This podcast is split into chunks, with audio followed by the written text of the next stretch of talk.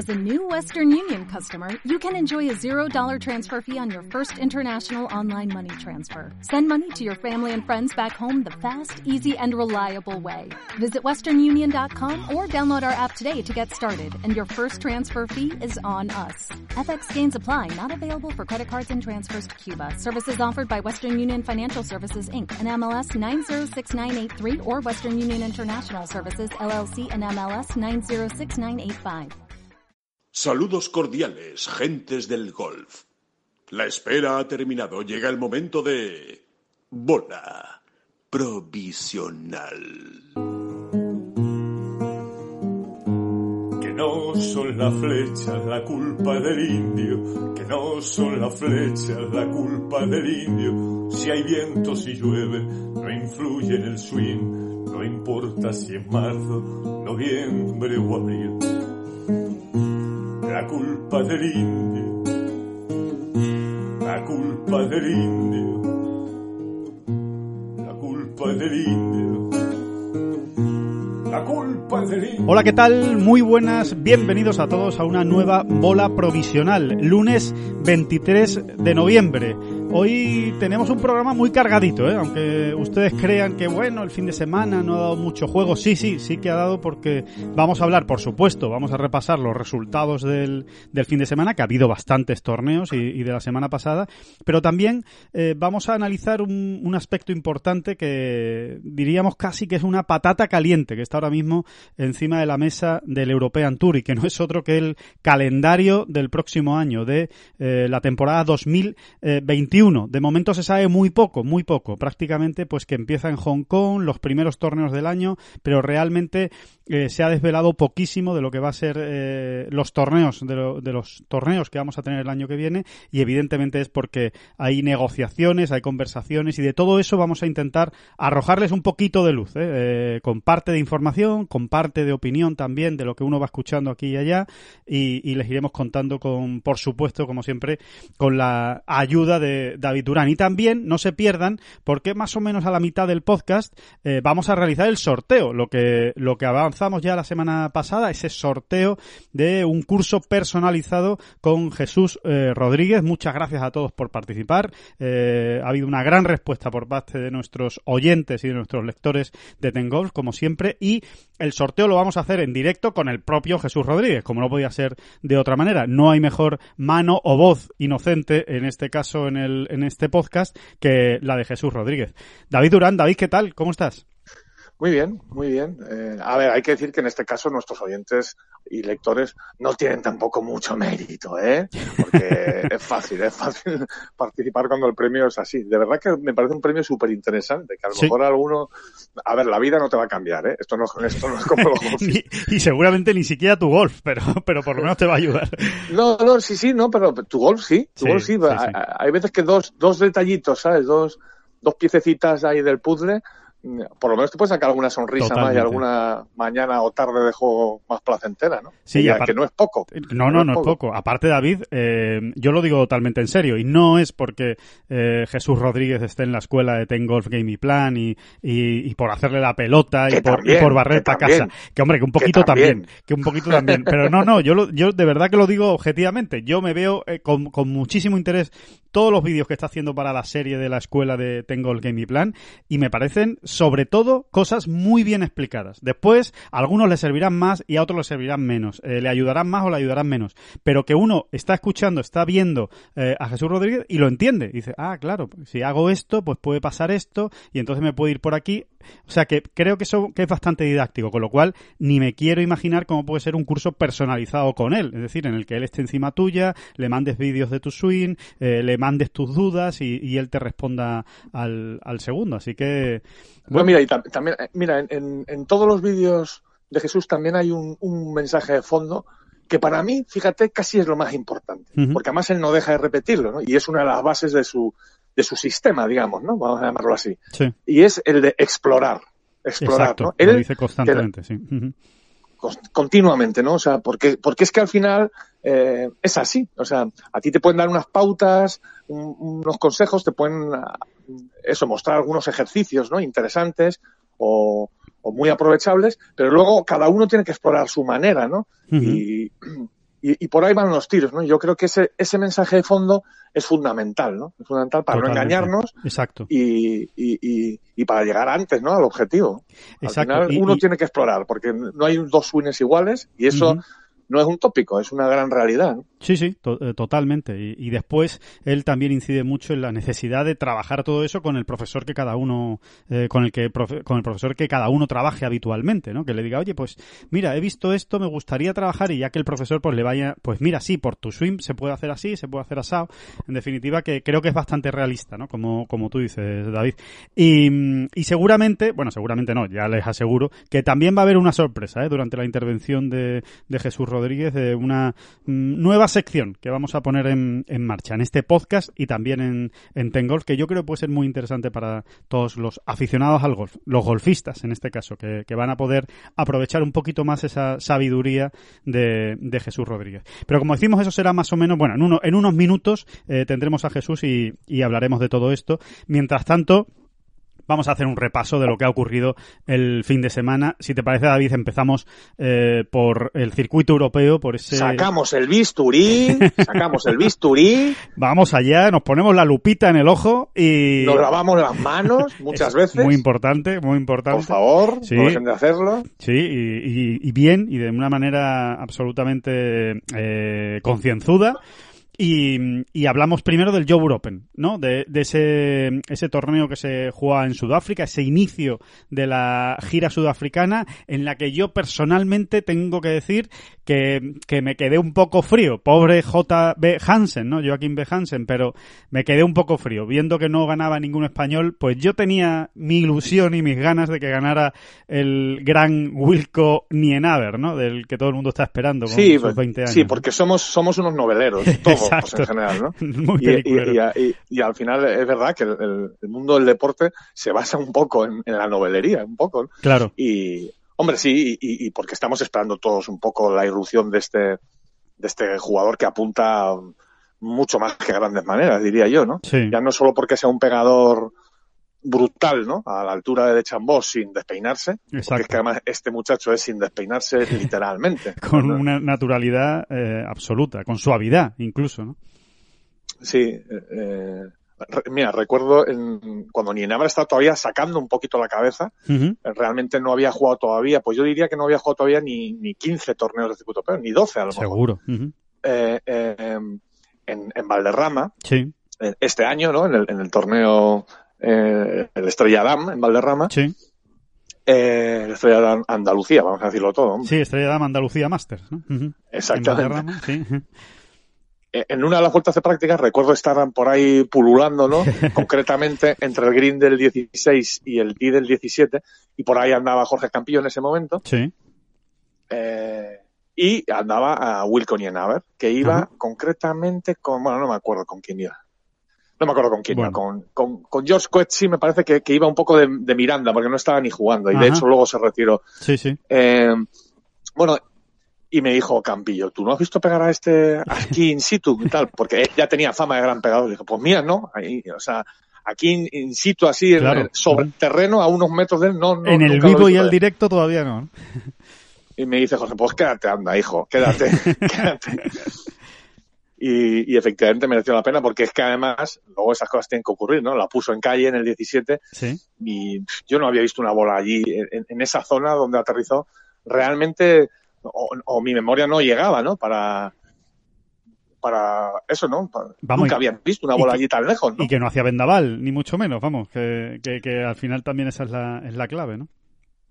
Exactamente, ¿no? Y además es un vídeo que creo que subimos a Tengol y se puede apreciar perfectamente cómo, o sea, con la suavidad, con la templanza y casi suavidad, ¿no? Que, que, que Nienaber ejecuta el swing, ¿no? A ver, no llega, no llega a Erniels, ¿no, David? De, de, suavidad, porque es que lo de Erniels es, es eh, Big Easy, ¿no? Como dice su, su mote, pero se acerca mucho, ¿eh? En, en, la, en, la, en el ritmo que tiene, ¿eh?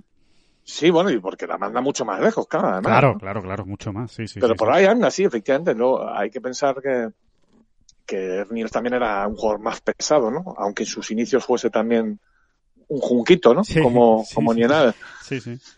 Pero bueno, sí, no, que es impresionante. Y bueno, eh, todo, el tiempo pondrá todo en su sitio, ¿no? De momento, es verdad que Nienaber lo tenía todo controlado hasta el hoyo, yo voy a decirte, incluso 66 del torneo, porque es que había liderado desde el principio. Y, me da la sensación de que no hacer el Verdi en el 14, ¿no? El último par 5 del recorrido, ya le pesó, ¿no? Porque se le, se le echó encima JB Hansen y es verdad que luego pagó la inexperiencia, pagó la, pagó la novatada y, y, bueno, y demostró que todavía le queda mucho para avanzar en, en, en, ese sentido, ¿no? En la parte, vamos a decir otra vez, eh, más psicológica o emocional, ¿no? Porque le costó, ¿no? Y en el hoyo 17 al final él eh, echa una bola prácticamente al agua y ahí pues, pierde todas las opciones. No solo eso, sino que en el 18 falla la salida. Realmente estaba un poco descompuesto, ¿no? Sí, sí, y bueno, pues todos esos detalles que no son tan pequeños, eh, que no son menores, pues son los que tendrá que ir eh, armando, ¿no? Para, bueno, pues para terminar de ser eh, quien esperamos todos que va a ser. ¿no? Hombre, hay que recordar, David, que tiene 20 años, o sea, que es muy joven, y que, y que realmente es la primera vez que está con opciones de, de ganar un domingo hasta el final en el, en el European Tour, ¿no? O sea, que, que esas experiencias también hay que ir, hay que ir sumándolas, ¿no? Todo lo contrario que Hansen, ¿no? Que es un jugador que se lo ha currado mucho, que perdió la tarjeta dos veces en los últimos seis años, que que volvía a ganársela, eh, un, currante más de lo, ¿no? Eh, es más un currante, aunque es un gran jugador. La prueba es que ha ganado, ¿no? Ya un torneo. Eh, pero, y que, y que en esta ocasión tiró mucho de experiencia, ¿no? Jugó muy bien al sitio, minimizó los errores y cuando cometió alguno, se las arregló para no encadenar ninguno más, ¿no? como, si, como si le ocurrió a Nienaber, ¿no? Que al final un poco la gracia también de este deporte es eso. Una vez que has cometido un error, no encadenes un siguiente y un siguiente, ¿no? Sino minimiza errores y, bueno, y, juega un poco al porcentaje, ¿no? Claro, claro, totalmente. sí, sí. Bueno, y en ese sentido, pues, pues sacó rédito ¿no? de, su experiencia, ¿no? Porque Hansen ya había estado otras veces por ahí pululando también los domingos, y sin embargo era de esos jugadores que se deshacía también, ¿no? Que no conseguía rematar la faena y esta vez, pues mira, le ha tocado a él estaba muy emocionada más Hansen eh, al acabar casi llorando y siempre da alegría, ¿no? Ver a alguien así que consigue sus objetivos. No lo consiguió Gonzalo Fernández Castaño, si estamos hablando de objetivos, pero yo sigo pensando lo mismo con Gonzalo y, me mantengo en mis 13, Alejandro. Eh, que eran cada vez menos torneos, pero creo que le vamos a ver un domingo, si no con opciones mm, con muchísimas opciones de victoria, sí rondándolo, ¿no? Y con alguna opción, con alguna opción. Esta vez no está tan lejos. No ha estado tan lejos, está bastante cerca, de hecho, está bastante cerca. O sea, al final ha sido el tramo final lo que le ha fallado, ¿no? Sí, esta vez en, realidad hasta el sábado, ya vienen tras los segundos nueve hoyos, está metido en la pomada. O sea que realmente va dando los pasos, yo creo que adecuados, ¿no? Y aunque hay veces que son más lentos de lo que uno cree, ¿no?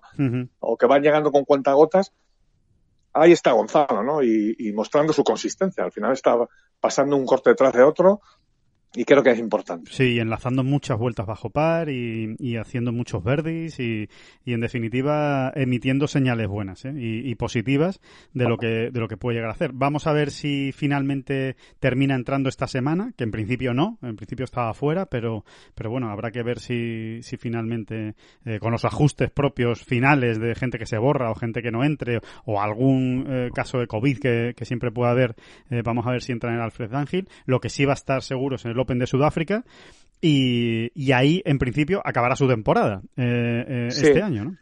Y, ¿no? y todo esto que estamos hablando de Gonzalo, mm, hay que llevarlo, o sea, hay que proyectarlo convenientemente. Y es que hay que pensar que Gonzalo, hace un año justo, prácticamente, eh, estaba en una situación tremenda, ¿no? o sea, realmente él a finales de 2019, mm, él lo que planifica es, mira, me voy a, me voy a tomar un voy a abrir un paréntesis largo, largo, que más que sabático era de reordenarse, ¿no? Era de decir, de, diseñar otra vez por dónde tiene que ir mi juego, por dónde tengo que ir yo, eh, de volver a trabajar. Eh, Parar de competir, digamos, ¿no?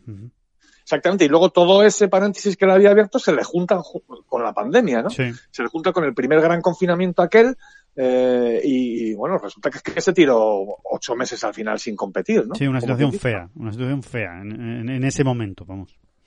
Así que por eso tiene aún más valor, ¿no? Y es importante, ¿no? Sí. eh, que él vuelva a encontrarse ahí, ¿no? Otra vez sentirse competitivo, ¿no? Más o menos competitivo prácticamente cada semana. Creo que es un primer paso fundamental. Y a partir de ahí ya, lo que decimos siempre, ¿no? Ya son otros pequeños detalles que hay que ir sumando, sumando, hasta que, bueno, que se, que se, que se alineen un poquito todas las situaciones. Claro, es, es la gran, eh, por decirlo de alguna manera, el gran nombre propio ¿no? de la Armada en el, en el Job Open fue Gonzalo, porque estuvo arriba desde el, desde el principio, como comenta David, y, fue a mediados de la segunda, de la tercera vuelta cuando, cuando se fue perdiendo eh, fuelle ¿no? en la clasificación. Eh, también pasaron el corte eh, Álvaro Quirós, Sebastián García Rodríguez y Adriano Taegui, pero ninguno de ellos tampoco eh, logró meterse arriba, ¿no? Ni, ni, ni realizar o firmar un, un gran fin de semana. Eh, Sebas y Álvaro eh, mucho hicieron con pasar el corte, que parecía que estaban fuera el, el viernes por la tarde y que al final acabaron entrando el sábado.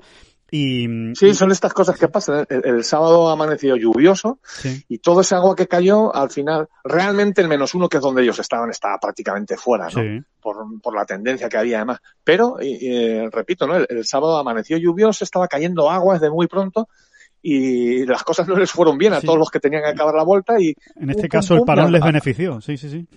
Exactamente, y aca- acaba, ac- cuando estaban prácticamente haciendo el petate, como quien dice, se, se encontraron con dos rondas más magníficas, ¿no? Oye, y quería, quería señalar una circunstancia muy concreta, pero muy interesante y muy divertida, en, el- en- en este caso que se refiere a Álvaro Quirós, y es que en el hoyo 14, que es verdad que era un par 5 Sí, eh, corto para los estándares que hoy en día eh, tienen, se encuentran los profesionales y bastante, bastante asequible porque es muy recto y se, se- Sí. entra muy bien por el ojo a los jugadores. ¿no?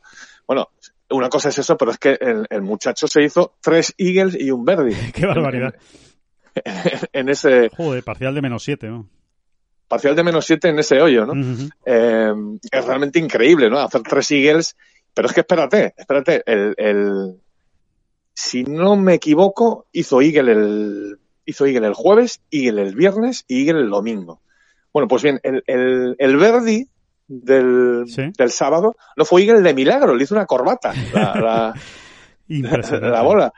Pateó para Eagle los cuatro días y, y convirtió tres y uno estuvo a punto, a punto, a punto, y le hizo corbata. Obviamente, Metiendo buenos pads también, ¿no? Sí. De 4 y 7 metros, entre Mm. 4 y 7 metros. Eh, pero bueno, que Pues no, no, deja de ser. Claro, obviamente no tenemos el dato aquí, pero podría ser la primera vez en la historia que un jugador hace y en los cuatro días a un hoyo, ¿eh? No, no- mucho- muchos casos desde luego no se habrán dado. O sea, si, si se ha dado, se ha dado uno o dos como, como muchísimo. O sea, es un Exacto, a es mí, una a mí así a simple vista me parece imposible. imposible. que, sí, que sí. Por, Sí, sí. por sencillote que sea el hoyo, ¿eh? Que da Es igual. que luego, sí, sí, sí, claro, es que es muy difícil, ¿no? Meter todos los pads y ponerla siempre en green. Exacto, y ponerla siempre en calle y no, y no liarte en alguna. Y sí, sí, sí, totalmente. Es, es muy complicado, muy difícil. eh, Es impresionante, de hecho. O sea que seguramente nunca se haya, nunca se haya dado, ¿eh? Eh, seguramente. Eh, y tres O sea, y Eagles habría y que verlo. Y tres aprovechar. Sí, sí, sí, sí, no. Yo creo que es muy, muy complicado. Y aprovechando que el Pisuerga pasa por, Por yo, por Valladolid, por, por, por Johannesburgo, exactamente, eh, em, pues también nos sirve, ¿no? Eh, como percha para hablar un poco de Álvaro, ¿no? Y es Sí. que está ahí, ¿no? Lo tiene, a ver, hace cosas muy buenas en el campo. Es verdad que es, acusa una irregularidad excesiva, ¿no? Sí. Casi cada semana, pero, pues también, ¿no? Antes o después Álvaro tendría, mm, o debería, ¿no? Poder, sacar eh, un poco más la cabeza, ¿no? Sacar un poco más la Sí, cabeza en la sí. clasificación. Y dejarse ver Sí, a lo mejor en un top 30, top 20. Exactamente, y de ahí ya ir dando el salto, ¿no? Porque es que al final un profesional del golf y de todo, ¿no? O sea, es que ne- necesitas eso como el comer, ¿no? Para, más que nada para, para darle, no sé, para, para convencerse a uno mismo de que el trabajo que estás haciendo va por la buena línea. ¿no? muy importante. Los resultados al final es donde se apoya todo. Entonces, eh, aunque, aunque no deberían ser, eh, digamos, la.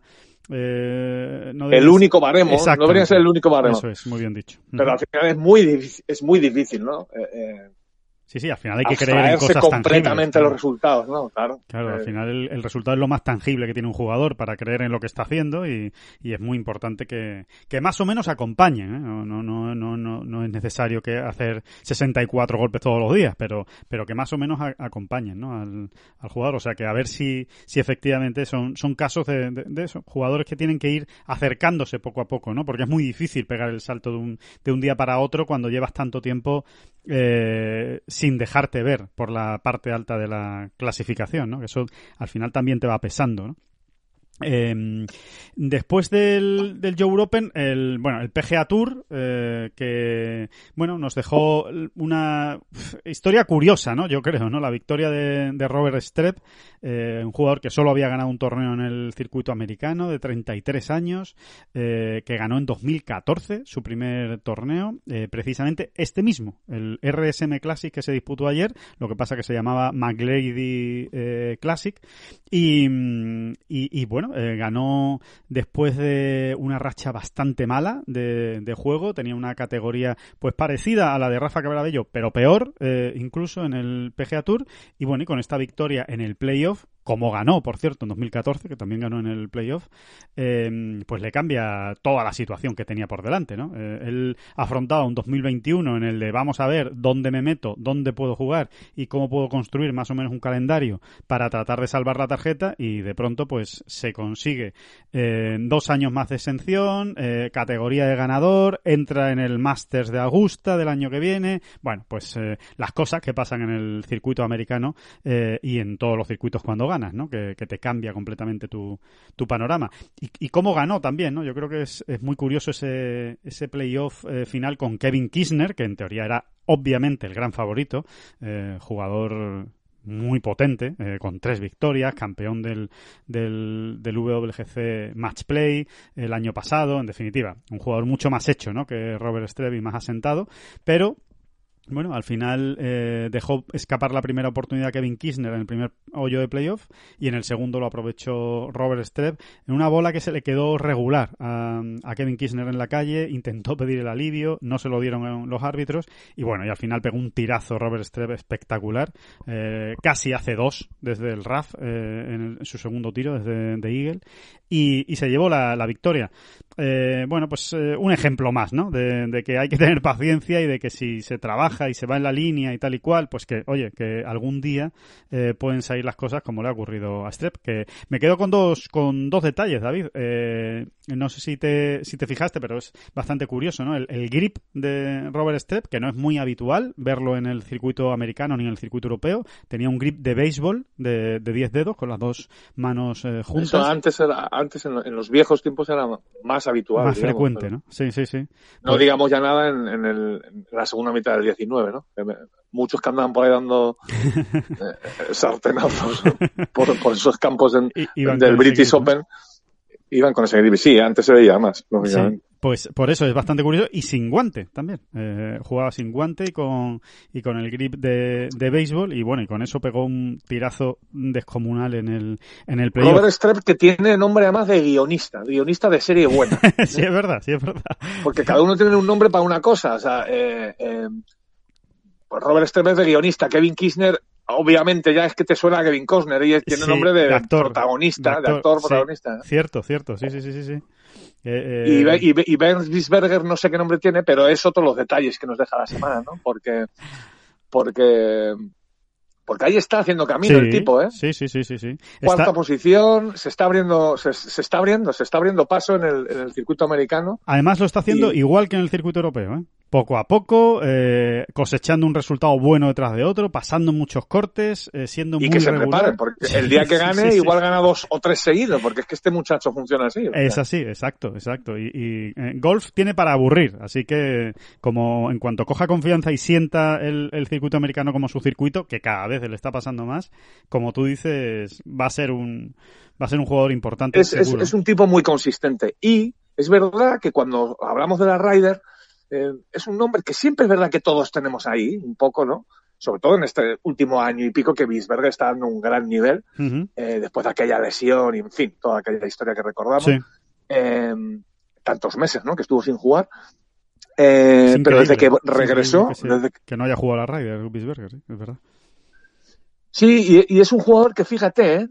Nos puede venir muy bien, ¿no? Joder, Pensando en este seguro. equipo, eh, puestos a escoger debutantes, novatos, yo creo que Bisberger puede ser un novato muy consistente, ¿no? Un, Sí. un tío que te lo imaginas perfectamente llegando allí como novato y luego pasarán las cosas que pasan, ¿eh? O sea, uno nunca sabe hasta que ya lo, estás allí, ¿no? Pero sí, a, a priori te imaginas a Bisberger llegando allí y dando un buen nivel, ¿no? Sí, sí, Eh, sí. Es un perfil ofreciendo- Rafa Cabrabello, ¿verdad? Un poco ese perfil de, de, de jugador, de mucha consistencia, muy regular. Sí, sí, sí. Si hablamos de Ryder, desde luego podría ser, ¿no? Y fíjate bien- qué bien lo hizo. Además, el ejemplo viene al pelo, ¿no? Porque lo bien que lo hizo Rafa en su debut, precisamente en suelo, en suelo americano, ¿no? Exacto, Eh, en y- Hasseltine. y que- Ujú. Que, que llegó allí y siempre fue un, algo más que un apoyo a- para su compañero de pareja, normalmente, ¿no? Sí, sí. De hecho, muchas veces fue él, ¿no? Quien llevó Sí, no, pir- eh, no la perdió. batuta, ¿no? No perdió. Se marchó esa Ryder invicto. Perdió, ganó su individual con absoluta suficiencia, acordemos, a, acordemos, ¿no? A Jimmy Walker. Sí. que ahora Jimmy Walker parece mm, Jimmy Walkercito, pero en aquel momento, Bueno, era el campeón aquel- del PGA Championship, ni más ni menos. en- exactamente, un mes antes de aquella radio, un mes y pico antes, había ganado el PGA, ¿no? Era ganador de un mayor, ¿no? Y. Rafa se lo merendó, se lo merendó en, en- en los individuales del domingo. Así que, sí, pues Birberger podríamos, ¿no? Incluirlo ahí en ese perfil de, de jugador. Sí. Creo que puede ser interesante para el equipo europeo tener a novatos de, de ese porte, ¿no? O, de esa trayectoria. Exacto. Y, y bueno, ya, ya que lo hemos sacado a, colación y que además está relacionado, Rafa Cabrabello, bueno, pasó el corte en, en, en el RSM Classic, eh, pero no, no, no consiguió realmente el, gran objetivo de la semana, que era un buen resultado que le permitiera seguir creciendo, ¿no? En, en la, en la FedEx Cup. No termina de cuadrarle las cosas eh, a Rafa, ¿no? Esa es la sensación que transmiten sus resultados, sus tarjetas. Eh, eh, hace buenas rondas, eh, hace verdis, porque los está haciendo. con el pad sigue mostrándose muy bien, metiendo pads muy importantes, ¿no? Como ese que metía el viernes, pues de 12 metros para pasar el corte, para asegurar el, el corte, pero no termina de, de cuadrar una, una vuelta baja eh, realmente importante que de las que te hacen subir, ¿no? En torneos como estos, que son torneos de, de muchos verdes y en los que hay que andarse pues con una media de 67, 66, 68 golpes para estar arriba realmente entre los 20 primeros, 25 primeros de la, de la clasificación.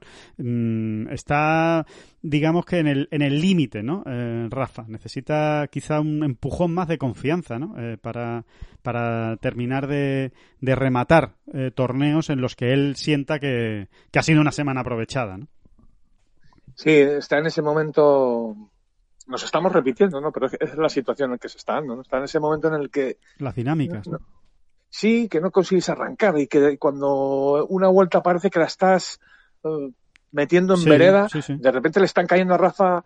Eh, o sea, se está viendo en escenarios que antes él no se veía, de triple bogies, Sí, doble bogies, exacto. ¿no? Eh, un triple bogey matador, ¿no? Que como, como uno que ha sufrido esta semana mismo, ¿no? Sí, en el hoyo lejos. 16. Sí, sí, sí, por irse al agua. Exactamente, ¿no? No solo irte al agua, sino que además acabas haciendo un triple Sí, bogey, porque tripateas, ¿no? Te vas al agua y después tripateas, en fin, sí, que todo sale mal, ¿no? Sí, sí, sí. exacto, vas a ir un poco como cogido con el gancho y, y es que la verdad, eh, en este tipo de situaciones, ¿a qué, qué se le ocurre a uno? Pues no hay más que tener paciencia, ¿no? Y Claro. seguir, seguir, seguir y no dramatizar demasiado, sino eh, realmente sentirse uno cómodo, contento con el trabajo que está haciendo y, y ir con las orejeras puestas, ¿no? A, es. a cada semana que Creer. uno pueda competir. creer en lo que está haciendo y, y que va a salir, que antes o después eh, acabará saliendo. Vamos a ver si es en Mayacoba eh, la próxima semana, donde, donde tendremos a Rafa Cabrabello con toda seguridad en el Camaleón, en Riviera Maya. Eh, un gran torneo, eh, recordemos, con, con presencia de Justin Thomas y Dustin Johnson y Koepka, que también se, se confirmaba pues hace solo unos días y a ver si Rafa en ese en ese torneo pues le, le terminan de, de salir las cosas. Eh, es la creo que creo que es la primera vez. Eh, ahora estoy hablando de memoria igual me equivoco pero creo que es la primera presencia de Rafa en, en Mayacoba porque él siempre cuando era Mayacoba pues solía estar en Europa con lo cual no le no le coincidía para jugar para jugar allí en México. Así que veremos a ver qué tal se, se adapta Allí precisamente en Mayacoba, David, va a estar Santita Río, que se ganó la, la, clasificación y con esto enlazamos con el Challenge Tour, con esa final de Mallorca en el T-Golf and Country Club de las Islas Baleares, en la que, mm, bueno, pues Santita Río, qué cerca estuvo, ¿eh? qué cerca estuvo, en qué gran momento de juego está el gallego. Hizo lo que tenía que hacer. Es que al final eh, eh, los deberes que, él tenía por delante esa semana eran de una complicación extrema, o sea, porque pues es casi lo mismo que cuando hablábamos a otro nivel, ¿no? Es verdad, pero acuérdate el año pasado cuando decíamos, no, a ver, John Ram, para ser, para ganar... Sí, la final de Dubai, ¿no? Para ganar la, final de Dubai, 28 años después de que lo hiciera Severiano, necesita, para empezar, ganar. Y ya cuando uno se pone en ese plan, claro, es que, que, que, que, qué tipo de deberes son esos, ¿no? Los que uno tiene Bueno, pues Santi estaba en, en, en una situación parecida, ¿no? Sí. Y, y, y bueno, es que ha hecho los deberes, ¿no? Bueno, luego, ha estado pues... cerquísima, ¿no? Cerquísima, ¿no? O sea, quedó a un golpe, de hecho, de la victoria, se quedó segundo, le valía, eh, recuerden, le valía segundo y empatado. Además es que se dieron las circunstancias y se dieron los resultados para que el segundo empatado le valiera eh, para, para meterse quinto eh, y conseguir la tarjeta del circuito europeo. Y resulta, bueno, pues que al final eh, hubo un jugador, un sueco, eh, Christopher Blomstrad, que, que, que, hizo Verdi en ese último hoyo, eh, empató con, con Santi Tarrío eh, y también con Alexander Nape, que era el otro jugador que acabó segundo, y eh, se quedó séptimo Santi Tarrío. O sea, por, por un Verdi, por un golpe, por, por eso, por un solo jugador que, que empató con ellos de más, eh, se ha quedado sin la tarjeta del circuito europeo.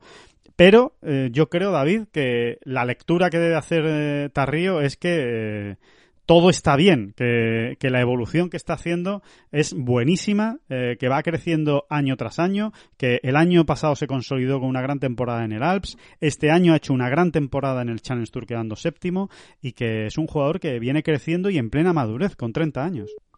Sí, después de lamentarte ligeramente por, por esa carambola que no terminó de darse, es que esa es la única lectura que te queda, ¿no? Claro. Eh, y además que es que creo que es apasionante, ¿no? La historia, eh, la historia de Tarrío, ¿no? Porque, bueno, pues porque no es un jugador que haya llevado normalmente o que haya ido cumpliendo las etapas que estamos más acostumbrados a sí, ver. Sí, ¿no? cierto, ¿no? cierto. Viene por otro, por otra senda, ¿no? Por decirlo de alguna manera, ¿no?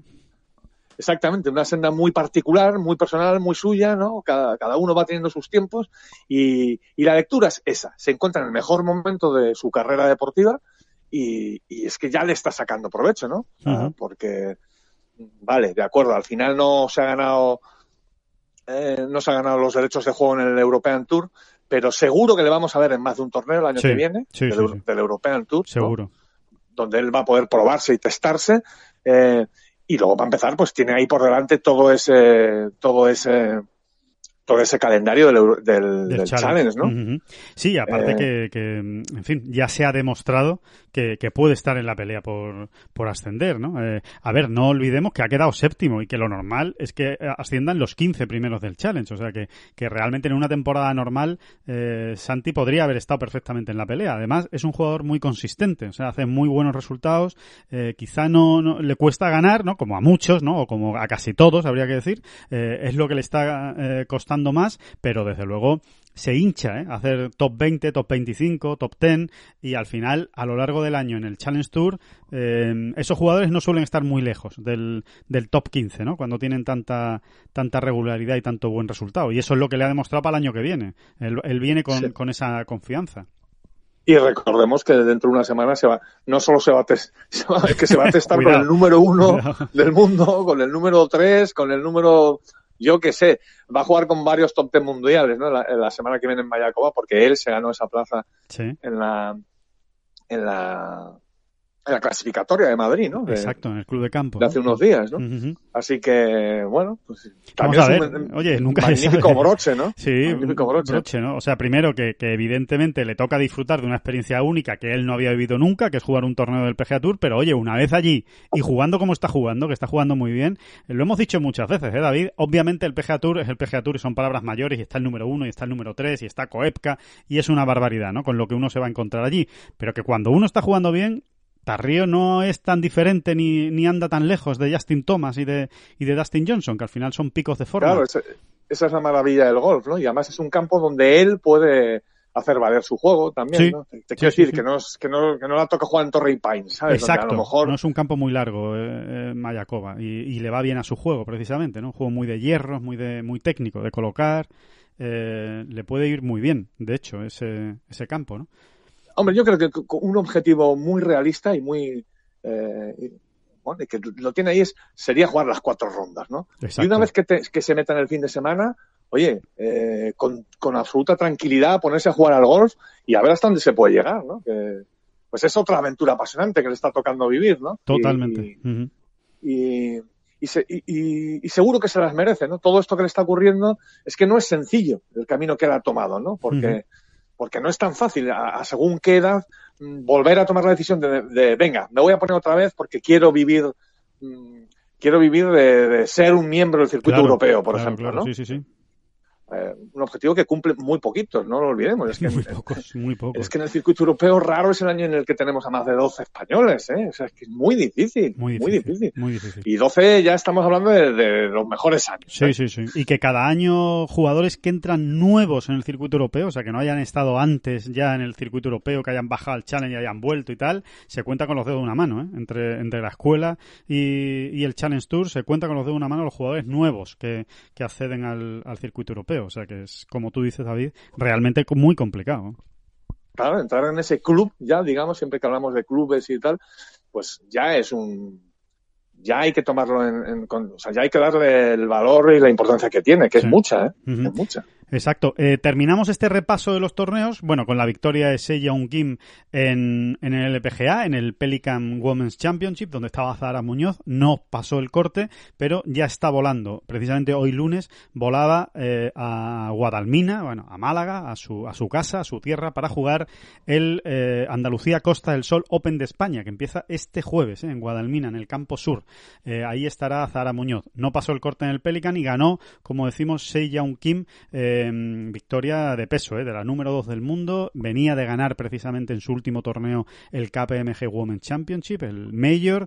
Eh, en definitiva, está en una gran forma esta jugadora y le quiere discutir eh, directamente el número uno del mundo a Jin Young Ko. Volvía y hizo un torneo, vamos a decirlo, gris. Ni malo ni, ni bueno. O sea, pasó el corte, pero no estuvo en la parte alta de la clasificación en ningún momento. Hacía más de un año, bueno, un año exactamente, que no competía en Estados Unidos. Y eh, aunque queda un poquito más atrás en el tiempo, pero eh, acabó el jueves el torneo, pero vamos a darle la enhorabuena y a darle su sitio a Luna Sobrón, que también la vamos a ver en el Open de España de, de Guadalmina. La jugadora balear acabó en segunda posición en Arabia Saudí, en ese torneo peculiar, formato por equipos, formato individual. Bueno, pues en el formato individual, Luna acabó segunda eh, por detrás de Emily Pedersen, que bueno, ha sido una auténtica locura lo que ha hecho la jugadora danesa en Arabia Saudí. Se han jugado tres torneos y ha ganado los tres. O sea, eso es, eso es absolutamente increíble. O sea, increíble. Ha ganado dos individuales y el, y el de por equipos, ¿no? Eh, absolutamente impresionante lo, lo que ha hecho Pedersen, que es la número uno, por cierto. de Y que la- Luna está ahí, ¿eh? Luna. Sí, sí, sí, eh, sí. Eso, quizá, quizá le haga falta mm, ese, ese poquito más de creérselo, ¿no? De creérselo. Aunque yo creo que Luna ya se lo cree bastante, ¿eh? Sí, sí, en sí. el buen sentido, ¿eh? En el buen sentido. Sí. Pero es ese, ese poquito más de confianza. Su golf está ahí, ¿no? Lo ha demostrado, lo, lo demuestra puntualmente en, en diferentes citas casi cada año, ¿no? Y sin el casi, ¿no? Así que eh, está ahí, ¿no? Está sí, ahí. va a ser uno de, la- de los puntos interesantes de atención de esta semana, porque raro será ¿eh? que Luna no esté, no esté arriba peleando por la victoria en el, en el Open de España. Va a ser seguro que va, que va a estar arriba. Tenemos a Nuria, eh, Iturrios también, tenemos a Zahara, eh, tenemos un, un gran torneo ¿eh? de, de golf. Tenemos, además- tenemos a Zahara, tenemos a Nuria, tenemos a Luna y en otros menesteros tenemos a Alejandro Rodríguez, lo vamos a tener también en el, en el Open de España. Claro que sí. Efectivamente, y a David. Durán, y a David Durán. Allí, allí, allí, estaremos, allí estaremos, prometemos, prometemos eh, informar todo lo posible y también prometemos no hacer demasiado destrozo en el Pro-Am, que también vamos a estar allí para, para testar el campo, hombre, y después contárselo bien y a ver qué, y a ver qué sale, a ver qué sale de ahí. Y, y en definitiva, vamos a tener una información especial para que estén ustedes también at- atentos, ¿no? Esta semana, que le vamos a contar muchas cosas de, de golf femenino. Acaba la temporada y será interesante también saber cosas con, estará por allí seguro Marta Figueras Dotti y sabemos cosas del, del año próximo, asuntos de la Solheim, en fin, eh, seguro que, que, va a haber, va a dar mucho de sí eh, esa semana en, en Guadalmina. Y después de este repaso, eh, David, yo creo que profundo, yo creo que podemos dejar el bisturí eh, en, el, en el plato y, y nos vamos de concurso, ¿no? En el plato, que, que, que...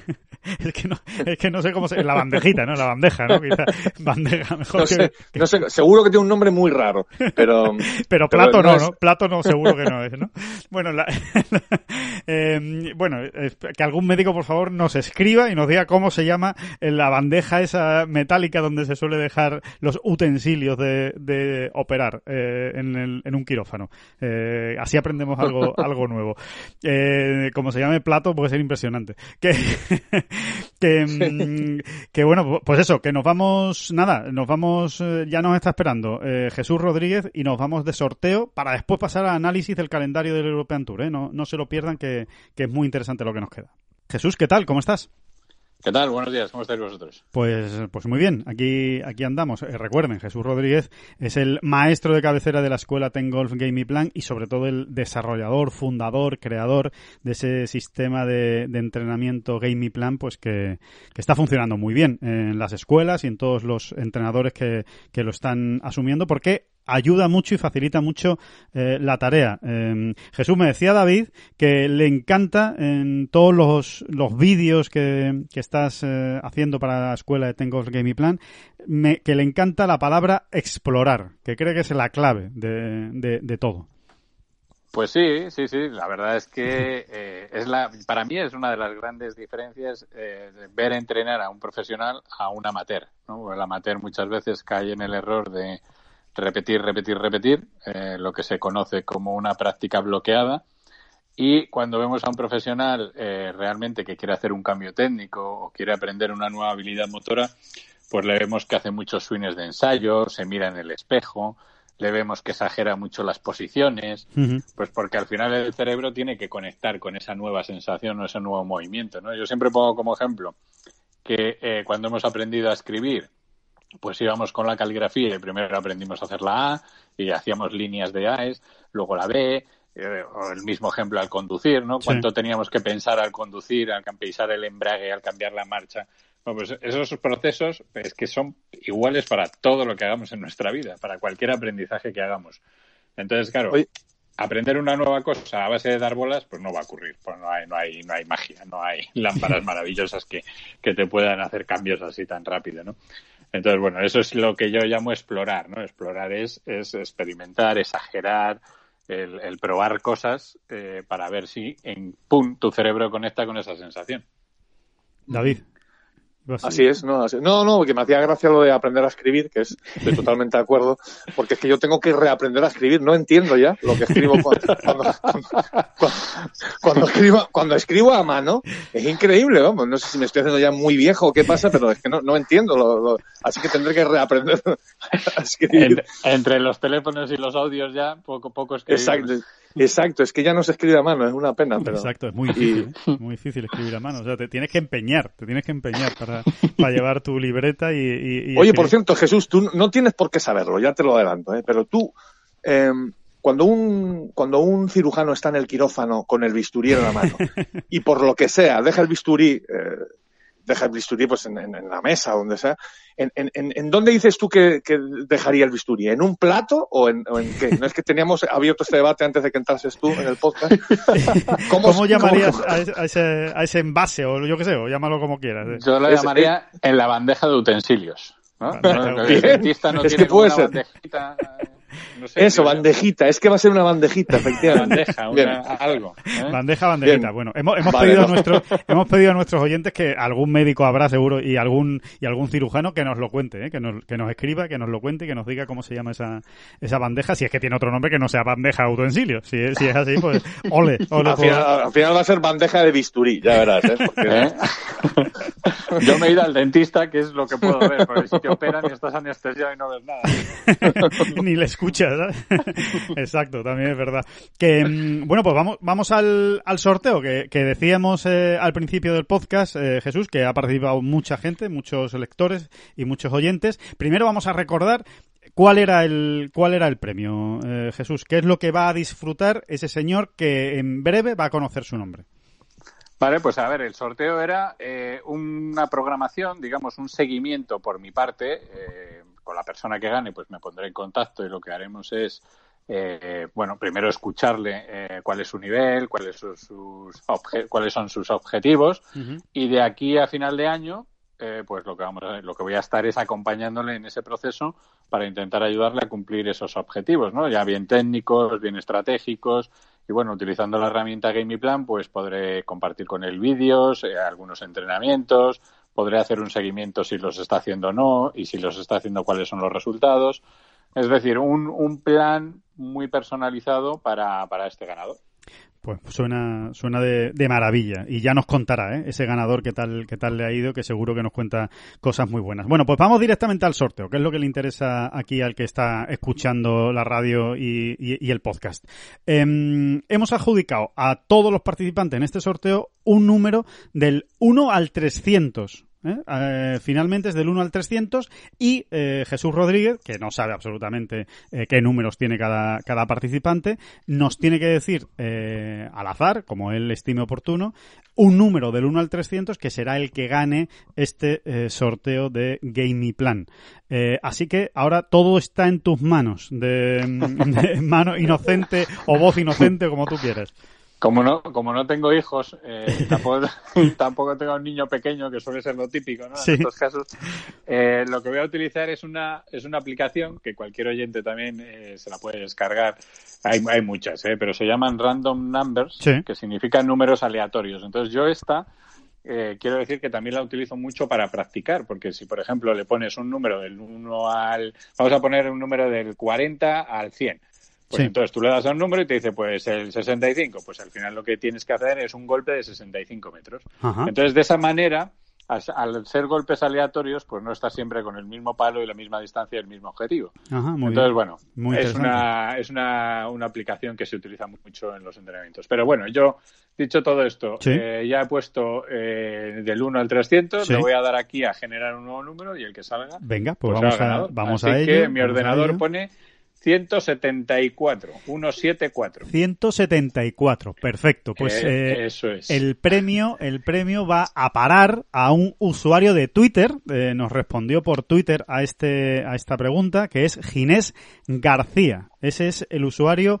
eh, número 174 y ese es el ganador de este curso personalizado, entrenamiento, programación, eh, como quieran, pero en el fondo clases particulares maravillosas con, con Jesús Rodríguez, que es lo que va a recibir Ginés García. Eh, si nos está escuchando, pues que no se preocupe, que nos pondremos nosotros en contacto con él, eh, seguramente pues a través de, de Twitter eh, y, y se pondrá en contacto con él también Jesús Rodríguez, pues para comentarle cómo se va a llevar a cabo ese, ese premio. Así que, bueno, pues eh, ahí está nuestro ganador, Ginés García. Eh, y Ni que, ni, que, decir tiene que mientras, mientras efectuábamos este sorteo había un notario junto a Jesús, había otro, otro notario junto a Alejandro y otro notario junto a mí, más que nada para que me estuviese calladito.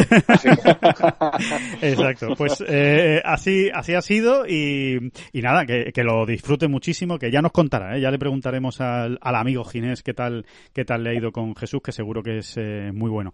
Bueno, decíamos Jesús que aparte del sorteo íbamos a anunciar una, una noticia que yo creo que es muy buena, eh, que va a ser muy interesante para, para nuestros oyentes, para nuestros lectores, y es que vamos a poner en marcha una nueva sección, eh, tanto en este podcast como en la web, eh, en Tengolf, que va a ser una especie de, de bueno, mm, eh, a mí es que la palabra consultorio eh, me, me, no me gusta nada, pero, pero bueno, sí, es una especie de consultorio en el que más que nada un buzón, un buzón de, de, de dudas y sugerencias de nuestros oyentes que le van a preguntar a Jesús Rodríguez, bueno, pues dudas que tengan respecto a su swing, respecto a su juego, respecto a su entrenamiento, a su sistema de trabajo, bueno, pues cosas en las que ellos crean que, que le puede ayudar eh, Jesús y lo que vamos a hacer es eh, a lo largo de las semanas eh, vamos a ir recogiendo todas esas sugerencias y elegiremos las, seleccionaremos las mejores, las más interesantes, las que creamos que pueden ser más útiles para más gente, ¿no? Para más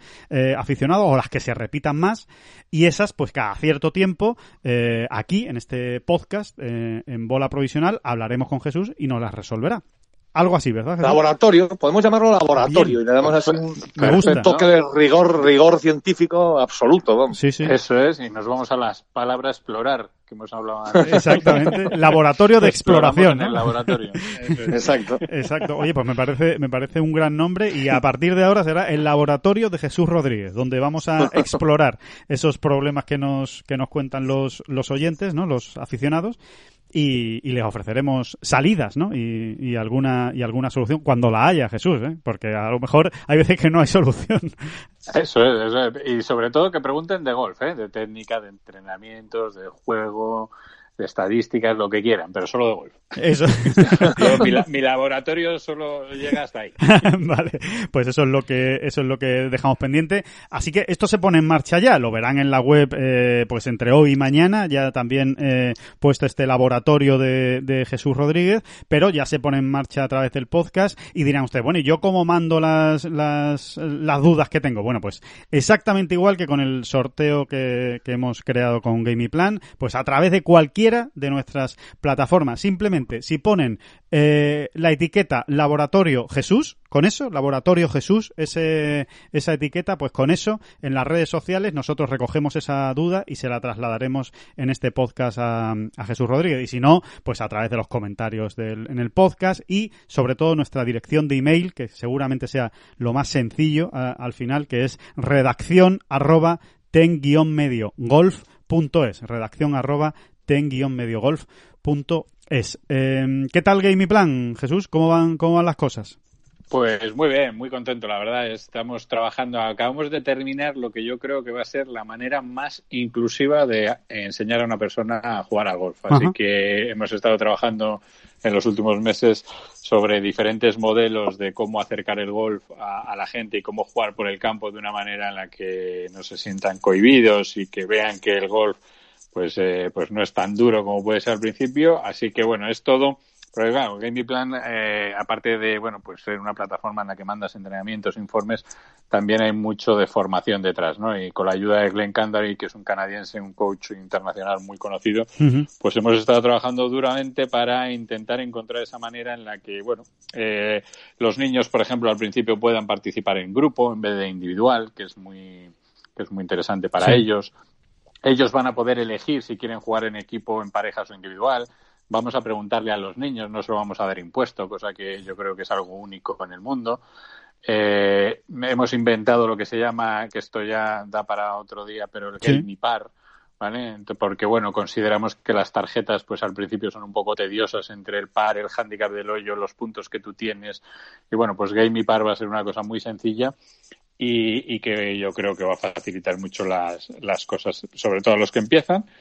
Y eh, bueno, pues para los más experimentados, porque esto no solo se queda en principiantes, pues, eh, pues estamos ahora lanzando un nuevo, eh, una nueva funcionalidad de estadísticas que ya teníamos mucho, pero estamos, eh, ya vamos a lanzar la semana que viene una eh, que nos va a permitir tener muchos más datos de las vueltas que hagamos en el campo y así eh, en un futuro a corto plazo por inteligencia artificial te va a poder asignar los juegos de ejercicios que mejor eh, que eh, necesites, ¿no? sí, que necesites en función de esas estadísticas. Claro, ajá. Ah, pues eh, muy muy interesante y sobre todo sí, señor. nos quedamos con eso, ¿no? Con el acercar al mayor número posible de personas el golf, hacerlo realmente algo muy popular y que cualquiera se acerque sin vértigo a, a, jugarlo y que y que no y que no haya reparos, que, que esto es muy sencillo y se puede y, y cualquiera lo puede hacer, ¿no?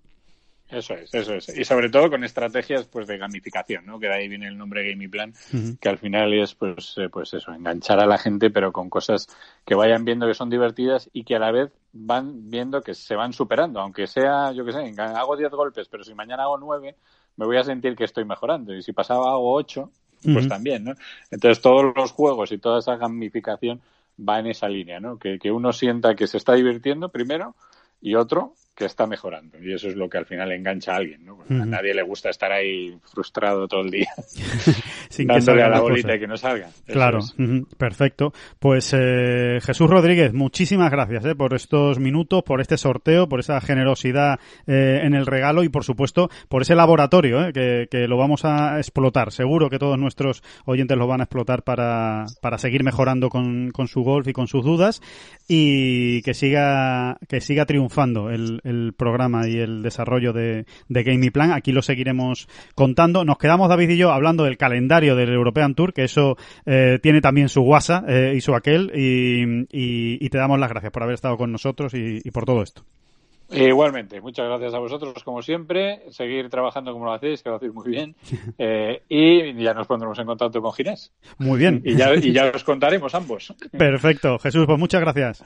Muchas gracias. Hasta, luego. Un abrazo. Un abrazo fuerte. Bueno, David, pues eh, lo dicho, nos quedamos hablando del de Antour, eh, del calendario. Yo creo que es eh, muy interesante, ¿no? Eh, podemos eh, dar eh, pequeños detalles que pueden ayudar a, a, la gente a hacerse una idea de, por, de dónde está ahora mismo la, la, situación. La situación no es fácil, sí, para empezar. El, el, otro día, el otro día lo avanzábamos, ¿no? Sí. Que, que, íbamos a intentar ir eh, un poco dando sí. más, más luz, ¿no? Un poquito la, la, que se pueda ir dando, ¿no? Uh -huh. eh, respecto pues a ese futuro, pues ya se puede hablar de a corto plazo incluso. ¿no? Totalmente. Uh -huh. Nos estamos refiriendo al calendario de 2021 con un 2020 que ya se nos, se nos termina, ¿no? Claro. Tres torneos quedan, nada más que, que, tres torneos del, tres semanas. Eh, quedan cuatro torneos, pero quedan tres semanas en realidad de, del, del European Tour. Así que. Exactamente, ¿no? Ya hablábamos el, hablamos el jueves pasado, sí. si no recuerdo mal, eso, ¿no? Un poco, eh, pues por ejemplo, del futuro de las Rolex Series, ¿no? Que, uh -huh. bueno, que sobre, sobre ese futuro pues se va a, eh, va a girar, ¿no? Realmente todo el, el, calendario, o debería, ¿no? O debería girar, ¿no? Uh -huh. Porque es, digamos, la, la base fuerte, ¿no? De, de, un circuito como el europeo, que en los últimos años pues había conseguido eh, organizar, ¿no? Esos, esas siete, ocho este año han sido menos citas de, de relumbrón, ¿no? Sí. Sobre, la, sobre las que pivotaban más o menos todo el calendario, ¿no? Perfectamente bien distribuidas a lo largo del año o de la temporada. Y bueno, y es, es uno de los grandes puntos críticos, ¿no? Claro. Eh, por la situación en la que se atraviesa. ¿no?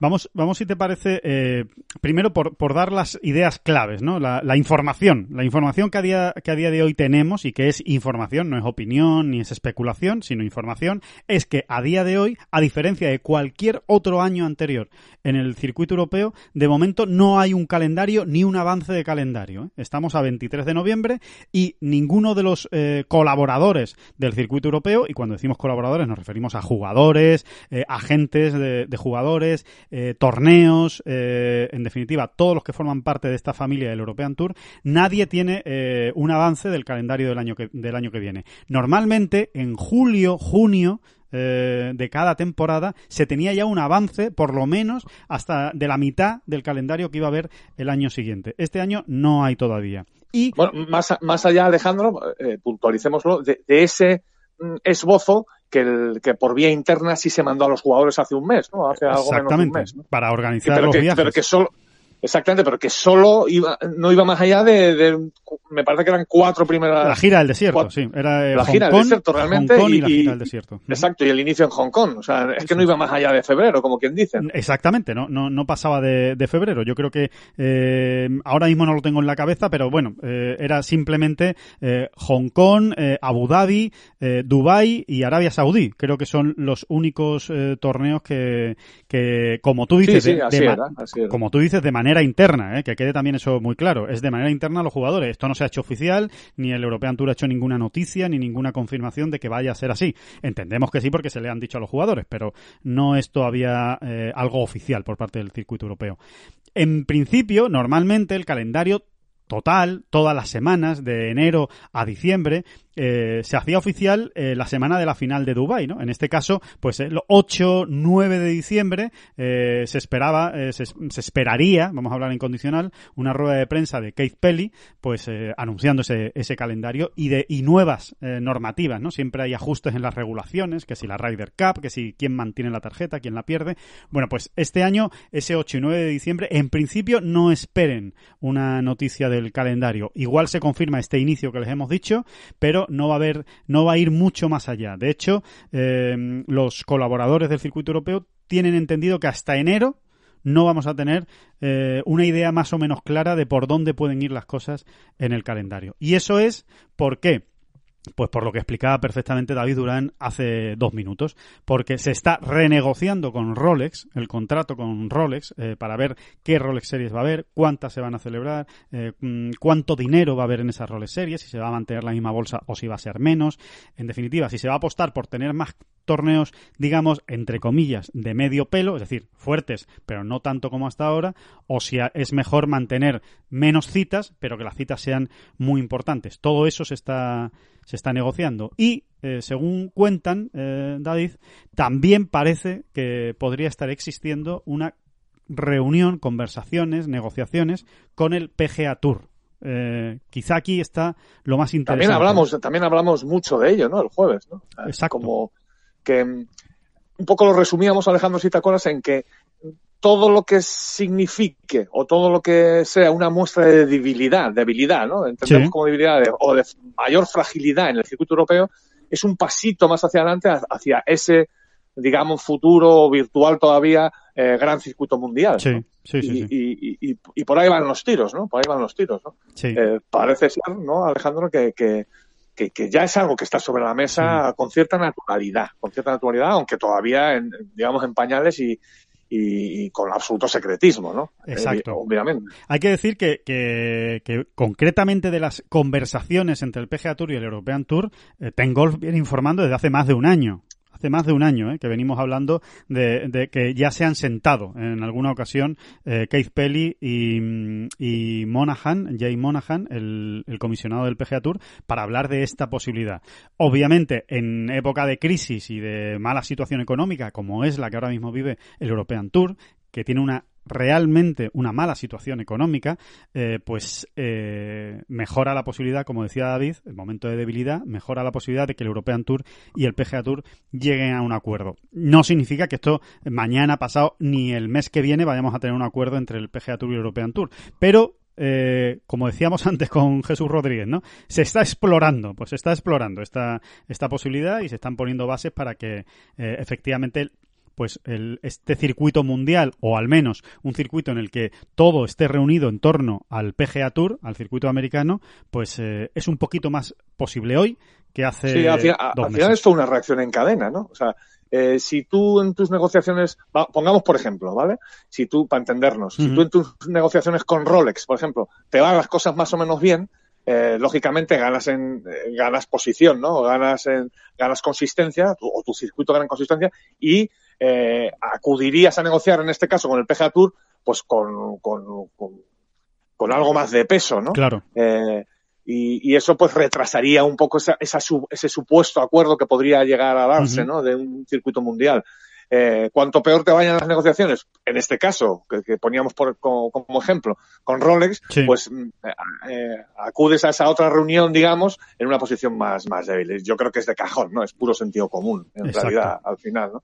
Y en cuanto a Rolex, ¿no, Alejandro? Ahora yo creo que lo vas a especificar, pero yo creo que eh, ahora mismo podríamos decir que no hay que ser ni totalmente pesimistas, ni demasiado optimistas tampoco. Está la cosa ahí en un punto intermedio. Es decir, eh, la posición más pesimista, que es en la que me encontraba un poco yo, eh, hace no tanto tiempo, eh, que, que, iba un poco en la línea de que a lo mejor no teníamos ni una Rolex Series en, 2021, pues parece ser que tampoco es así, ¿no? Tampoco puede que encontremos ahí al final un, término medio, ¿no? Sí, bueno, en, eso están, en eso están, y, en, encontrar la, fórmula que, permita mantener las Rolex series de alguna manera.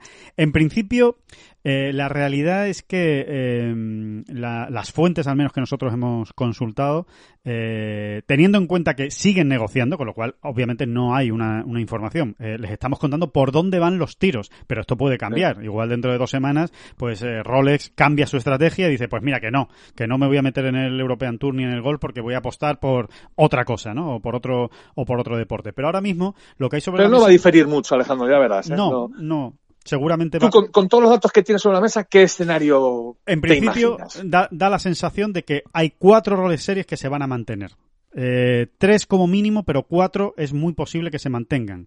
Eh, que serían Por supuesto, la final de Dubai porque esa es que no, no hay más tutía que mantener la final de Dubai, que es el torneo más importante del circuito. Por supuesto, diría también Wentworth, el BMW PGA Championship. Eh, esos dos, eh, el European Tour está haciendo lo posible y lo imposible por mantenerlo con, con Rolex, y a Rolex, evidentemente, son torneos que, que, que le gustan y que quieren estar ahí.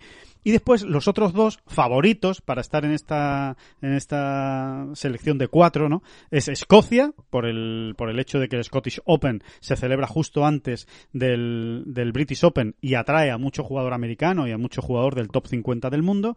Y Abu Dhabi, por estar al principio del año eh, y también eh, tener habitualmente muy buenos eh, jugadores en este torneo. En definitiva, Rolex lo que sí le ha dejado claro al circuito europeo es que, vale, podemos estar de acuerdo en poner la pasta, en poner el dinero, en que haya torneos de 7 millones de, de, dólares, pero si nos aseguráis una, un gran film. Es decir, que no pasen cosas como han pasado en Irlanda, como ha pasado en Turquía y como ha pasado en Italia. Que sin ser torneos desastrosos, ni mucho menos porque no lo eran, pero sí es verdad que era muy difícil encontrar ahí. Eh, bueno, hemos visto Open de Italia de Rolex Series que daban 34, 36 puntos a, al ganador eh, de, de, ranking mundial, ¿no? Torneos en los que eh, se contaban con los dedos de una mano los jugadores del top 50 del mundo que estaban presentes en esas citas, ¿no? Entonces, la situación ahora es que es muy factible que Italia se caiga, es muy factible que Turquía se caiga, los mismos que se han caído ya este año, y es muy factible que se caiga Irlanda. Entonces, en esta situación. Aparte que ahí, ahí hay un, otro, otra situación que hay que recordar, Alejandro, y es que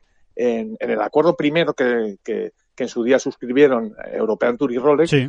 eh, si no se llegaba a un determinado, para, para no complicar Cierto, la sí, explicación, sí. si no se llegaba a un determinado eh, eh, grosor en el fil del torneo, sí. ¿Eh? Grosor me refiero, que, que, que, palabra más fea utilizado. Eso, Potencia, grosor, o po poderío, o poderío, ¿no? Sí, poderío, sí, sí, sí, por ranking mundial, vamos, o sea, para entendernos, ¿no? Si, si tú no tenías un feel mm, que pasaba unos determinados límites, muy exigentes, lógicamente, uh -huh. que, que, son los que ponía Rolex, realmente tenías que devolverle dinero a Rolex. Sí, ¿eh? o sea, exacto. eras, pena, eras eh, penalizado. O sea, el circuito europeo, uh -huh. en este caso, en esa cita en concreto, donde no se llegase a ese a ese mínimo exigido, eh, era penalizado, ¿no? Uh -huh. Tenía que, y, y, eso se ha dado, se ha dado en. Ha sucedido, bastante, exacto. Sí, sí, sí. sí ha sucedido bastante, ¿no? En, en, los últimos años. Incluso Francia, ¿no? Recordemos que también Francia se, se, se cayó, ¿no? El, de, la, de las Rolex Series después de, de albergar la, la, la Ryder Cup, ¿no? Entonces, eh, eh, dentro de, de, de, toda esta situación o de este encaje de piezas, de este puzzle de, de la Rolex Series, a nosotros, al golf español, nos afecta, mm, digamos, de una manera más directa por el Estrella Damm Andalucía Masters. Eh, todos hemos estado eh, escuchando ¿no? en las últimas semanas y sobre todo en la semana del Estrella Damm Andalucía Masters que el gran objetivo de la Junta de Andalucía, del, de Estrella Damm y por supuesto de Valderrama es ser algún día una Rolex Series. Bueno, ¿qué opciones hay de que realmente de que el Estrella Damm Andalucía Master sea Rolex Series? Bueno, pues va a depender obviamente de estas negociaciones que estamos comentando y de que eh, seguramente haya cinco Rolex Series. Si hay cuatro, va a ser difícil que una sea el Andalucía Master porque va a ser difícil que se cuele ahí, ¿no? Digamos en, en, esa, en esos cuatro que habíamos dicho, Abu Dhabi, Escocia, Wentworth y final de Dubai. Ahora, como haya una quinta, si se llega eh, y se termina de convencer a, Rolex para que haya cinco, cinco Rolex Series, hay muchas posibilidades de que el Andalucía Masters, el Estrella Damm, eh, sea eh, torneo Rolex Series porque nos consta que Rolex le ha dicho al circuito europeo que le haría una ilusión especial que, que uno sí, de que están especialmente Rolex. interesados, o sea, uh -huh. que puestos a elegir eh, compañeros de, de, de eh, partners, es. por decirlo así más en, en lenguaje business, ¿eh? lenguaje que Valderrama les obviamente les, les interesa mucho. ¿no? Eh, y yo aquí introduciría un matiz, Alejandro, y es uh -huh. que, que, lo has tocado antes de pasada, y es em, también se está negociando con roles si, si se van a mantener esas, esas bolsas de premio, claro, por ejemplo. claro. ¿no? Uh -huh. si, si, si, finalmente esas bolsas de, de, de premios se, se, vieran reducidas, ¿no? Pues tendríamos más opción de tener a, a Valderrama, el Estrella Damm, Andalucía Masters Sí. en, dentro de ese cupo, ¿no? De, de Rolex Series, ¿no? Exacto. Mm. Eh, eh, es- esa es la cuadratura del círculo, ¿no? Por decirlo de alguna manera, ¿no? Número de torneos, bolsa de premios de esos de esos torneos que se, que se van a llevar a cabo y que y que se llamarán Rolex Series, ¿no? Eh, Exacto. es- es No, y que- de, y que- de ajustar. Que otra de las cosas de las que se está hablando es de que a, a lo mejor las Rolex Series no sean todas de la misma calidad, vamos Claro, a decir así. sí, ¿no? sí, sí, de la Que- misma bolsa de premios, sí, con la misma bolsa Exactamente, que eh, a lo mejor eh, tenemos Rolex Series, mm, digamos, en este caso, a partir de esta negociación, de clase B, Sí. bueno, que sería una clase B a, a lo mejor 6 millones de ¿eh? premios. Sí, sí, de bolsa de premios, y, y luego otras, eh, como muy bien has dicho, pues seguramente al final de Dubai y Wengol seguro, eh, pues de lo que ya venían teniendo, ¿no? De 8 millones. ¿no? Sí, clase A, eh, ¿no? Clase A, ¿no? Eso quizá también, también tengamos ese escenario, ¿no? Que es otra de las cosas que se están viendo, ¿no? Que a lo mejor eh, Rolex mm, continúa, pero eh, bajando un poquito la, la cantidad en la bolsa de premios. Exacto. Y un último detalle, eh, ya para seguir arrojando algo de luz, es eh, todavía, evi- evidentemente, como no hay calendario, no hay fechas de, torneos, no se saben, pero sí les podemos decir que mm, hay bastante consenso, eh, o sí, está bastante próxima el acuerdo eh, para que el Estrella Damm Andalucía Masters eh, se quede en el mes de octubre, eh, se dispute en el mes de octubre, que es el mes natural de, de Valderrama, ¿no? El mes natural de este torneo que, que arrancó con aquel Volvo Masters, ¿no? Que era la final del circuito y que se celebraba siempre entre octubre y, y noviembre, ¿no? Casi siempre en el mes de octubre. Bueno, pues esa es la idea, ¿eh? Para el año que viene. Ya decimos, todavía no es oficial porque no hay calendario y podría cambiar, pero ahora mismo la idea es que el torneo se vuelva a jugar en octubre, lo cual daría pie, seguramente, eh, pues eh, a la idea que había ya para este año de una gira española ibérica, ¿no? Puede ser que se que se juegue pues ese Estrella Damm Andalucía Masters, también el Open de España, Portugal Masters, que todos más o menos pues conformen una, una pequeña gira como ha habido en, en Sudáfrica, ¿no? Como está habiendo en Sudáfrica esta, mm, eh, estas semanas, ¿no?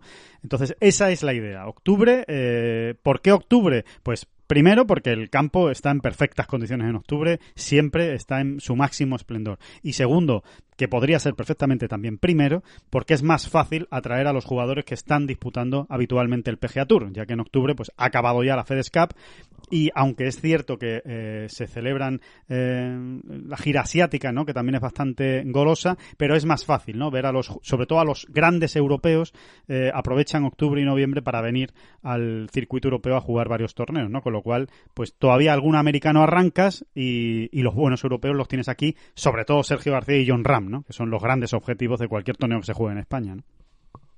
Así es, así es. Y, y, bueno, y eso, lo mismo que el, que el Master de Augusta y el Augusta National, eh, todo lo enfocan a, a- me refiero más que nada al campo, ¿no? Al Sí, estado, ¿no? sí. A la preparación del campo, a, a ese mes de abril. También en Valderrama, eh, pues desde aquellos Volvo Masters, ¿no? Que se jugaba por, en otoño, ¿no? Exacto. Eh, también en Valderrama, pues, a ser posible lo enfocan a, a estas fechas, ¿no? Porque Mm. es cuando mejor pueden preparar el campo como, a- como ellos quieren, ¿no? Claro. Como ellos, como ellos pretenden, ¿no? Como lo pueden Aunque. Valderrama al final, pues como la gusta, ¿no? Siempre está en unas condiciones magníficas, ¿no? Pero, puestos a afinar, afinar, ellos siempre han pedido este, este tipo de fechas, ¿no? Pues eh, esto es eh, lo que les queríamos contar de cómo está a día de hoy el calendario del European Tour para el próximo año, cuáles son las claves, eh, qué es lo que está pasando, qué es lo que se está cociendo y, y que da la sensación, eh, al menos a día de hoy, lo que sabemos a día de hoy, que hay que esperar. Eh, va a haber que esperar por lo menos hasta enero eh, para saber exactamente por dónde van a ir los tiros eh, el año que viene, cuánto dinero va a haber, si entra incluso a lo mejor algún inversor privado en el circuito europeo, ya que insistimos que las arcas están realmente complicadas. Vamos a ver qué pasa con las roles series, vamos a ver qué pasa con el PGA Tour y en función de todo eso, pues seguiremos dándole la información que, que vayamos sabiendo, evidentemente, ¿no? En, la- en las próximas semanas. y Seguiremos seguro- dándoles la tabarra, básicamente. Efectivamente, tratando, tratando de, de ir adelantándoles cosas para que ustedes vayan sabiendo. Em, pues nada, pues eh, aquí cerramos, ¿no? Esta, esta bola provisional. Aquí terminamos eh, con muchas cosas hoy, ¿eh? Con el sorteo. Enhorabuena a Ginés García, que se ha llevado ese premio de Jesús Rodríguez, eh, con el repaso a la información del fin de semana. Eh, ojo con lo que viene esta semana por delante. No tenemos torneo del, del PGA Tour, David. Es raro, pero no hay torneo del PGA Tour. Vuelve la semana que viene con Mayacoba, pero sí que tenemos Ajá. circuito europeo y sí que tenemos Open de España femenino, donde vamos a estar volcadísimos esta semana en Ten Golf para contarles todo lo que ocurra en, en Guadalmina. Así que cosas muy interesantes por, por tenemos delante. circuito europeo y lo tenemos en Leopard Creek, ¿eh? el Alfred Cuidado, que es un exacto. torneo, bueno, si hay algún torneo mm, algo español en Sudáfrica, porque en Sudáfrica todos los torneos son muy de sudafricanos, ¿eh? hay que decirlo, ya haremos, ya algunos números. Esta semana yo creo que bajan algunos números muy interesantes, ¿no? Muy de todo lo que ocurre, Ujú. de, de- de- de lo que pasa en Sudáfrica y, y, y, y cómo los sudafricanos dominan allí, pero vamos, con, con algo más que mano de hierro. Sin embargo, en Leopard Creek, pues mira, en Leopard Creek hemos tenido tres ganadores diferentes españoles, ¿no? En la última década, ¿no? Como quien dice. Así que siempre hay que confiar, ¿no? Es un torneo que se, que se le da bien a la Armada, ¿no? Sin Ah, duda. recordemos, ¿no? Aquel, aquella victoria de Valquirior, aquellas dos de Pablo Martín Benavides Sí. y luego la del Pablo Claro. Larrazábal, que defiende título, vamos, ni más ni menos. Campeón defensor, sí, sí, sí, sí. A ver qué nos cuenta. Intentaremos que nos cuente algo, Pablo Arrazábal de, de Leopard Creek, de cómo está y a ver si el, el jueves podemos escuchar eh, su voz con lo que con lo que nos cuente de cómo está el campo. Así que, pues lo dicho, que muchísimas gracias eh, a todos por, por estar ahí eh, escuchando esta bola provisional. Volvemos el lunes, perdón, el jueves, el jueves. Volvemos el jueves desde Guadalmina. grabaremos este podcast y les contaremos pues muchas cosas más. Así que gracias por estar ahí y muchísimas gracias, David Durán. No, no, no, a usted, a usted. No son las flechas la culpa del indio, que no son las flechas la culpa del indio. Si hay viento, si llueve, no influye en el swing, no importa si es marzo, noviembre o abril. La culpa del indio, la culpa del indio, la culpa del indio, la culpa del indio. Thank you.